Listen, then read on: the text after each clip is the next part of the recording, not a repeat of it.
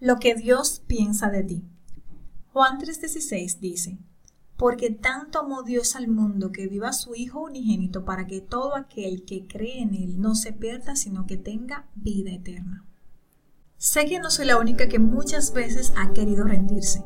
Tenemos un camino distinto y aunque las luchas de cada una pueden ser diferentes, todas nos hemos sentido insuficientes e incapaces en algún momento. ¿Cómo nos estamos viendo a nosotras mismas? ¿A través de los ojos del mundo o a través de los ojos de Dios? Nuestro Señor pensó en nosotras desde antes de la fundación del mundo. Pensó que necesitaba a alguien como tú en esta tierra y Él no se equivoca. Cuando te mira, ve más allá de lo que eres. Él ve lo que puedes llegar a ser si confías en lo que Él piensa de ti.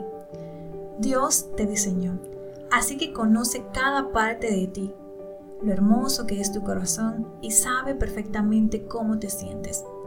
Por eso en su palabra nos dejó varios recordatorios que sabía que necesitaríamos para tiempos como estos. Eres amada. Juan 3:16 dice, porque de tal manera amó Dios al mundo que dio a su Hijo único para que todo aquel que en él cree no se pierda, mas tenga vida eterna.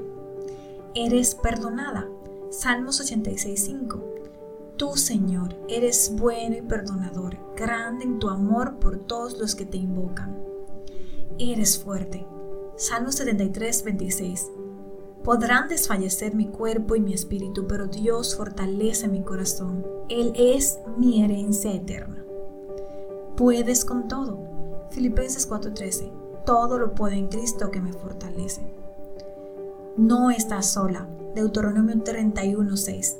El Señor tu Dios es el que va contigo, no te dejará ni te desamparará. Dios tiene un plan para ti.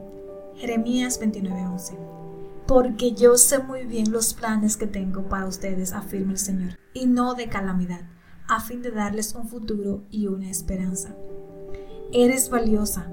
Primera de Corintios 7:23. Dios pagó un alto precio por ti, así que no te dejes esclavizar por el mundo. La parte más importante de verte a través del lente divino es creer en lo que dice Dios de ti. Él sabía que tu mente se llenaría de dudas y por eso se aseguró que no le faltara nada al hablar de ti en su palabra.